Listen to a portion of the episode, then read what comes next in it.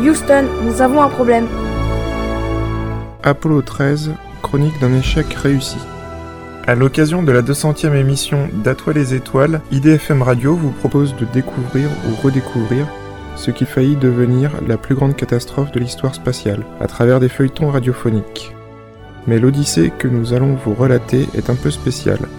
Imaginez un monde où les adultes n'existent pas, Où les adultes n'existe pas. Où les adultes n'existe pas. La Terre serait peuplée uniquement d'enfants qui se conduiraient comme des adultes et feraient tout comme les adultes, même envoyer des enfants sur la Lune.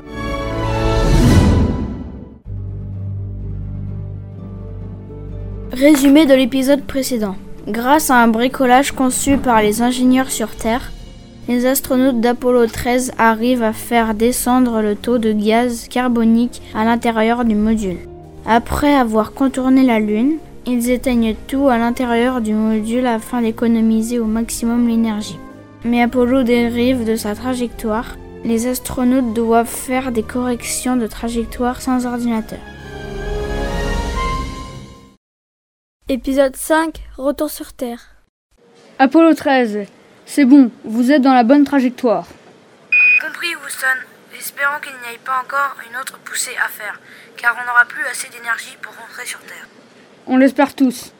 Pendant ce temps-là, au simulateur de vol, Ken Mattingly continue de chercher les procédures qui consomment le moins de courant. Ok, maintenant, moment crucial. J'allume l'ordinateur. Non, ça ne va pas Tu dépasses encore les 20 ampères. C'est pas vrai. De combien? 4 ampères. Bon, on reprend tout depuis le début. Il faut qu'on mise 4 ampères. Ken, et si tu évitais de mettre en marche le réchauffage des réacteurs, tu économiserais des ampères Non, ça fait un moment qu'ils n'ont pas fonctionné. Ils doivent être complètement gelés dans le vide spatial. Dans ce cas, on ne réchauffe pas les parachutes. Ils sont gelés aussi. Ils ne se déploieront pas lors de l'arrivée sur Terre. La mer amortira la chute. Sans les parachutes, ils vont percuter la mer à une vitesse folle. Les gars ne résisteront pas au choc. Il va pourtant falloir se passer d'une séquence, sinon tu n'arriveras jamais à passer en dessous des 20 ampères. Tout ce que j'utilise ne peut être zappé. Attends voir. Il y a encore du courant dans les batteries du module lunaire? Oui, On a un câble qui achemine le courant du module de service vers le module lunaire, n'est-ce pas? Oui, cela sert d'alimentation de secours. Mais où veux-tu en venir? Eh bien, si on inverse le sens du courant, on utilise les batteries du module lunaire pour la mise en route, juste avant de les larguer. Oui, c'est faisable. Mais tu vas perdre beaucoup pendant le transfert. Je m'en fous, il me faut juste ces 4 ampères. Allez, on y va, mets-moi en condition. C'est ainsi que Ken Mattingly recommença une simulation en tenant compte de ses suggestions. Bon, il ne reste plus qu'à mettre l'ordinateur en route. Voilà, qu'est-ce que ça donne? Ken, tu as allumé l'ordinateur là? Oui, alors? 19 ampères. Super. Allez, on va donner les directives au gars là-haut.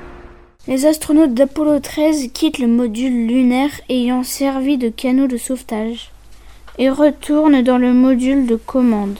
Les opérations de remise en route sont dictées depuis la Terre. Vient le moment délicat de la remise en route de l'ordinateur. Bon, maintenant, allumez l'ordinateur. Ok, je rallume l'ordinateur. C'est fait. Combien d'ampères 19. Ok, exactement comme les simulations sur Terre. Bon, vous pouvez maintenant larguer le module de service. Module de service largué.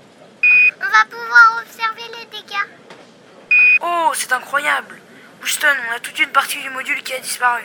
Compris Apollo 13. Maintenant, larguez le module lunaire. Ça y est, module lunaire largué. Contrôle, j'ai une inquiétude pour le bouclier thermique du module. Il aurait pu être endommagé par l'explosion. Prions pour qu'il tienne. De toute façon, on ne peut rien faire. On a un ouragan qui approche de la zone de récupération. On aura tout eu. De toute façon, il est trop tard pour changer quoi que ce soit. Croisons les doigts pour que tout se passe bien. Ça serait dommage de les perdre si près du but. Ils approchent de l'atmosphère. Apollo 13, vous allez maintenant entrer dans l'atmosphère. Comme vous le savez, cela va provoquer une perte de liaison pendant 4 minutes. Rendez-vous dans 4 minutes, Apollo 13. Bien reçu, Houston. Contrôle, perte de signal radio. C'est parti pour 4 minutes de silence. Les 4 minutes écoulées, Houston tente de joindre les astronautes d'Apollo 13. Apollo 13, ici Houston, me recevez-vous? Apollo 13, ici Houston, répondez On est à 5 minutes. Ils ne répondent pas. Continuez de les appeler. Apollo 13, ici Houston, répondez Apollo 13, ici Houston, me recevez-vous? Houston, ici Apollo 13, on vous reçoit. Apollo 13, ici Houston, content de vous savoir sain et sauf. Bienvenue sur Terre. Houston, ici Apollo 13, le vaisseau est stable et en sécurité. Fin de mission pour nous. Bravo les gars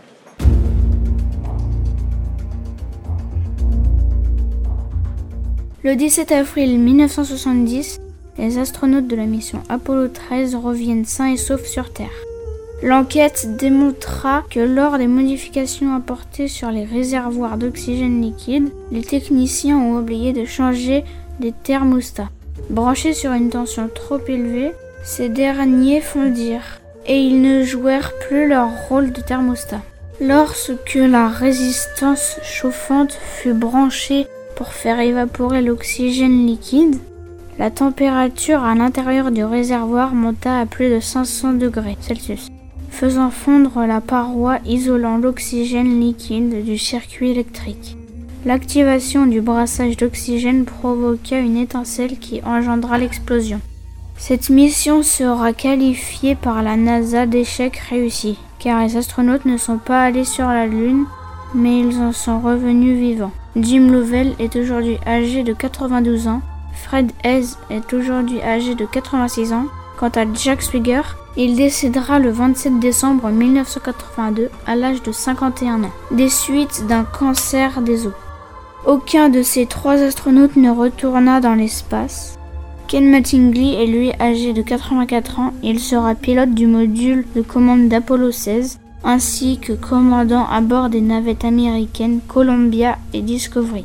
Ces feuilletons radiophoniques sont une libre adaptation tout en respectant l'authenticité de l'histoire. Pour en savoir plus, nous vous conseillons l'excellent film Apollo 13 de Ron Howard sorti en 1995.